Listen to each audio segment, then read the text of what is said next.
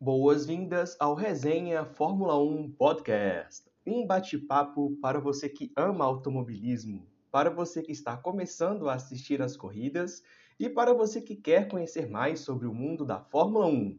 Eu sou Ian Magalhães e você está ouvindo o Resenha Fórmula 1 Podcast.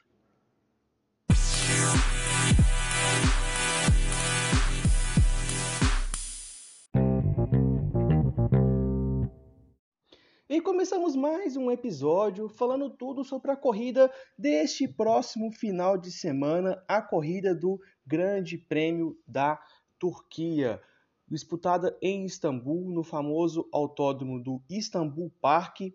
Corrida da Turquia que não está, não está tão presente no, no, no, calendário da Fórmula 1. Na verdade, é o retorno, a, a pandemia acabou retornando a Turquia para o calendário.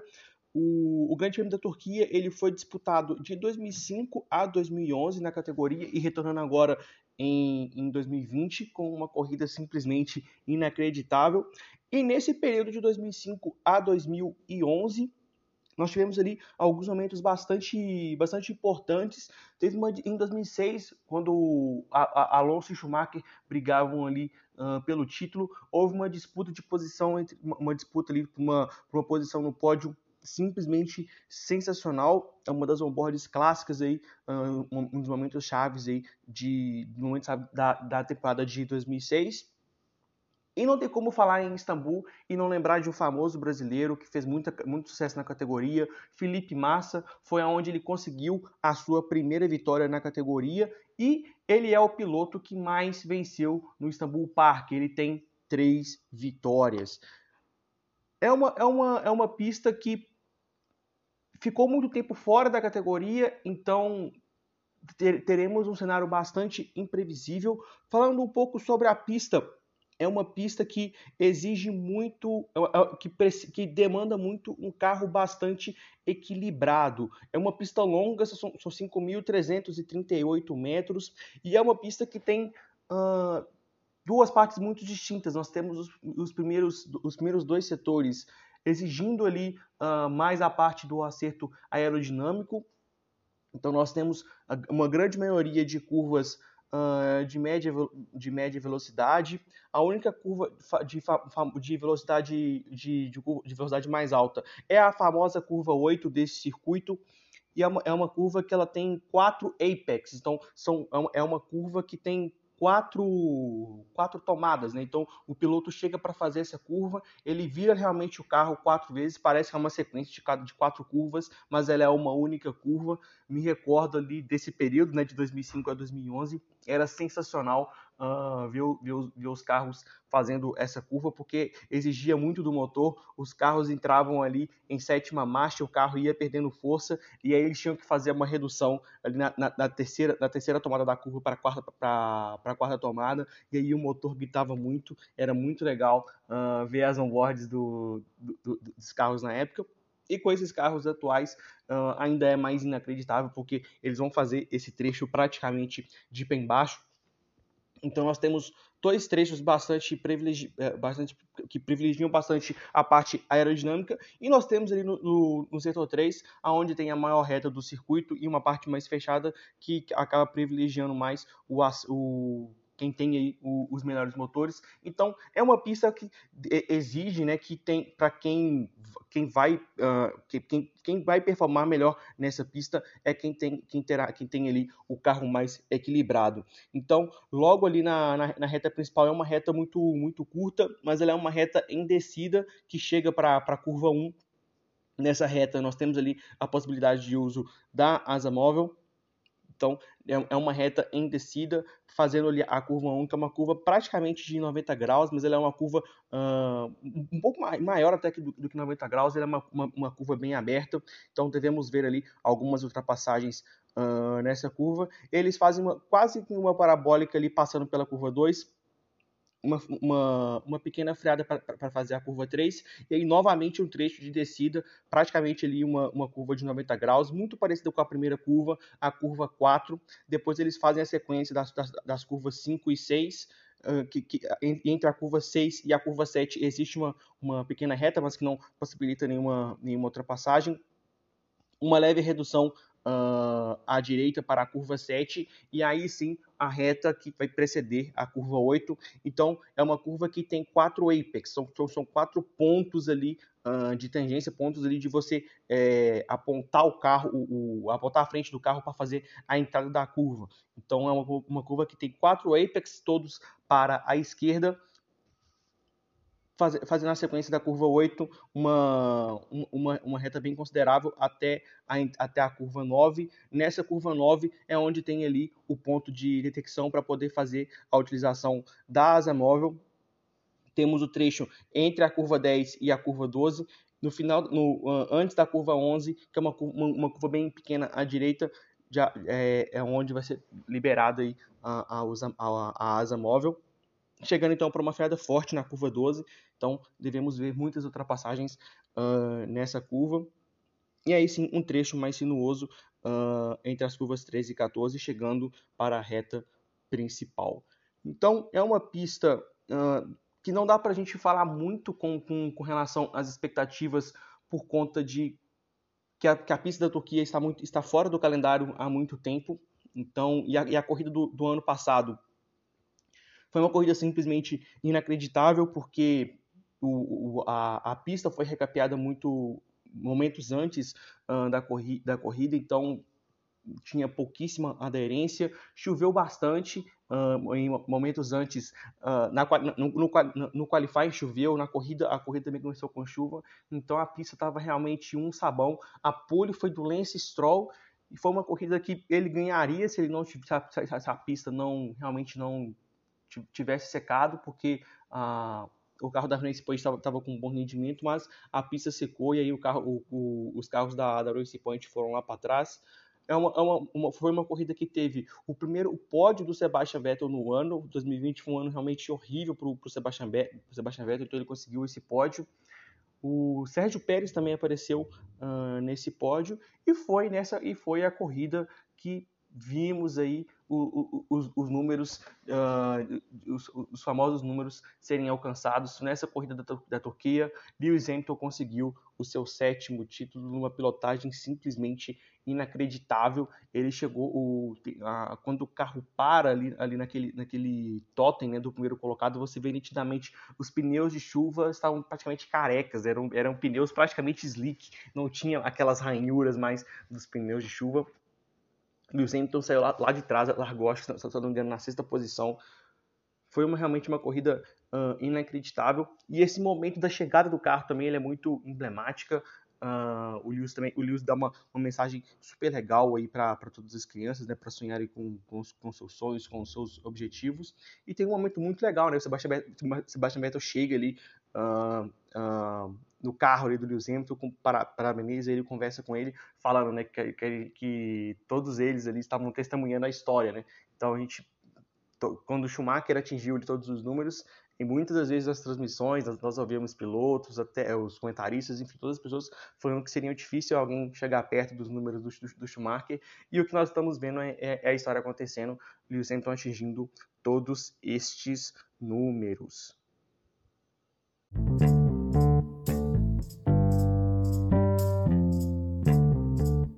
Falando agora sobre as expectativas para a corrida deste final de semana. Um, um, dos pontos para nos atentarmos é que a Red Bull vai fazer uma homenagem para a Honda nesse final de semana. Uh, teria, nesse final de semana, se não fosse o Grande Prêmio da Turquia, é, se fosse seguido o calendário original, seria o Grande Prêmio do Japão.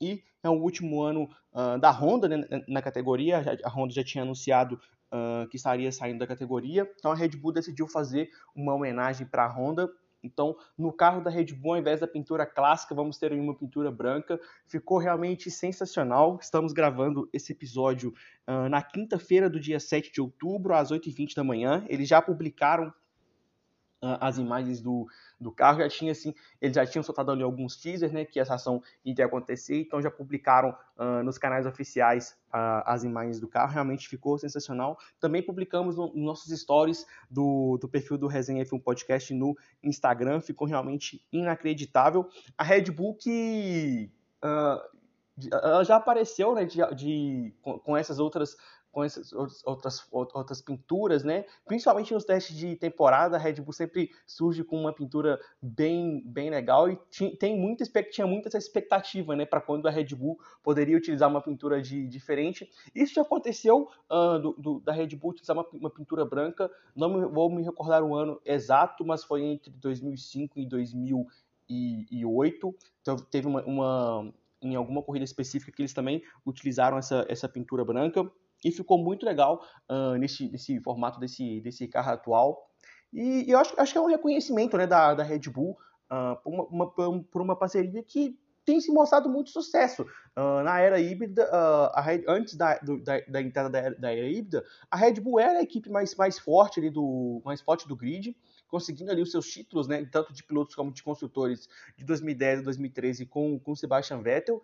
E quando entra na, na era híbrida, a Red Bull, a Red Bull ela, ela perde e passa de terreno, não só para a Mercedes, né, que se tornou a, a principal equipe, mas, mas também a Ferrari e em algumas vezes ali uh, disputando ali a terceira, quarta força. Então uh, esse ressurgimento da, da, da, Red Bull como realmente uma equipe, uma equipe de ponta que sempre foi e disputando o campeonato fervorosamente nessa temporada tem muito sim a ver uh, com esse sucesso dessa parceria com a Honda. A AlphaTauri também vai ter uma pequena homenagem, vai ser uma, é um, será um escrito em, em japonês na parte de, de trás ali, uh, parte de trás da asa, então, manterá ali as suas, as suas, características originais, mas terá também essa, essa pequena homenagem também no carro da AlphaTauri. Um outro detalhe bastante importante, troca dos componentes. Assim como na Rússia, esse detalhe fez bastante, fez bastante diferença e esse, detalhe, e esse ponto pode retornar muito forte também nessa corrida de Istambul. Carlos Sainz, a Ferrari, a, sobre Carlos, Carlos Sainz, a Ferrari já tinha, a, a Ferrari fez a troca do, da unidade de, de, de, de potência do, Charles Leclerc na corrida da Rússia e anunciou que vai fazer a troca, do, a troca de potência do Carlos Sainz nesse final de semana, então ele já vai largar do final do grid e há expectativa para quando a Mercedes fará a troca do, do Lewis Hamilton. É uma troca eminente, ela terá que acontecer é, em algum momento, porque o motor, o, a unidade de potência não consegue fazer tantas corridas uh, pela quantidade que precisa ser feita até, até, o final. Então ele realmente vai precisar realizar essa troca em, em algum momento dessas sete corridas que, que se restam já houve um comunicado uh, do Toto Wolff falando que eles estão considerando, eles, estão, eles vão analisar ali é, qual que vai ser o, me, o, melhor cenário. Pode ser uma decisão ali uh, de cima da hora, por exemplo, de, de acordo com, com o qualifying, mas eles sabem que eles vão ter que fazer essa troca, mas é, eles ainda não,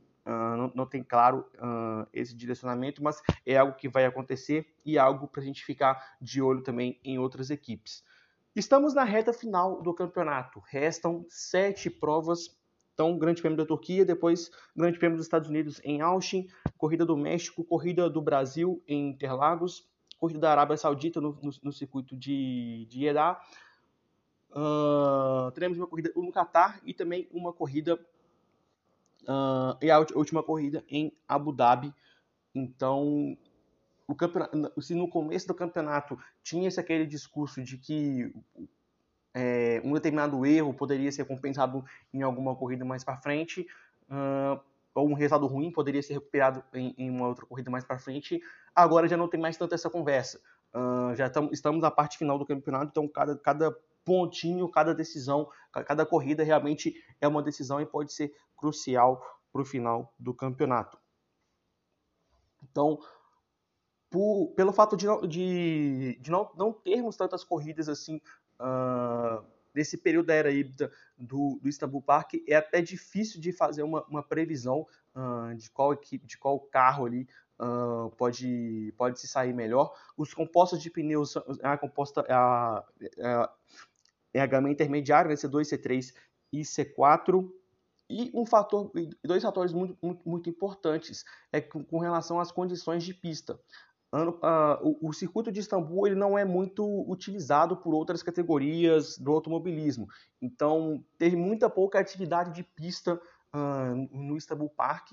Então, todo aquele problema que nós tivemos com o recapeamento da pista no ano passado ele pode acontecer de novo esse ano. Não, a, gente não, a, gente, não sabe quais são as condições de pista do, do Istanbul Park. A gente só vai saber na sexta-feira, na hora que os carros forem para a pista e começarem os treinos livres. Então, é, é, um fator muito importante, uh, porque por, por, essas condições aí de pista, podemos ter um, um, uma outra corrida bastante similar ao, ao, ao que nós tivemos uh, no ano passado e existe a expectativa de chuva. Sim, há previsão de chuva para o final de semana não agora para o treino livre, mas no sábado, uh, no sábado há previsão de chuva e também há previsão de chuva no domingo. E se a chuva vier, realmente muda tudo, ainda mais com essas condições, uh, com, com, essas condições de pista.